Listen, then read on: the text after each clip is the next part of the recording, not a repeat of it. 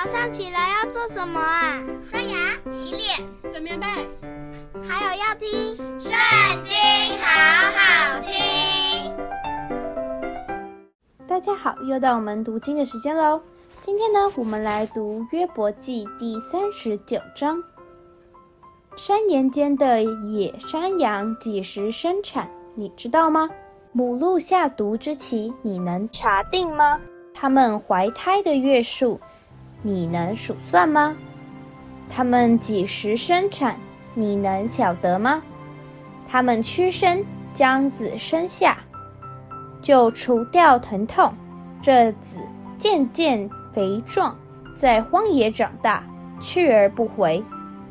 谁放野驴出去自由？谁解开快驴的绳索？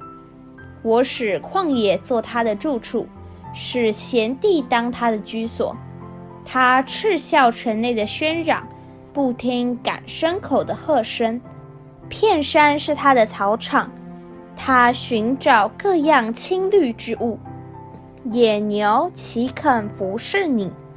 岂肯住在你的槽旁？你岂能用套绳将野牛笼在犁沟之间？他岂肯随你？爬山谷之地，岂可因他的力大就依靠他？岂可把你的工交给他做吗？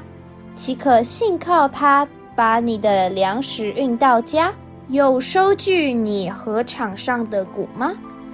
鸵鸟的翅膀欢然扇展，岂是显慈爱的翎毛和羽毛吗？因他把蛋留在地上。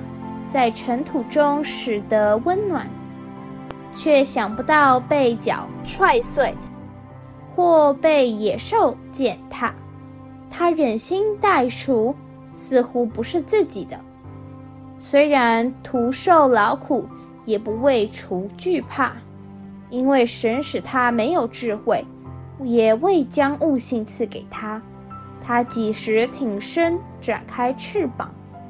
就嗤笑马和骑马的人。马的大力是你所赐的吗？它颈项上扎松的鬃是你给它披上的吗？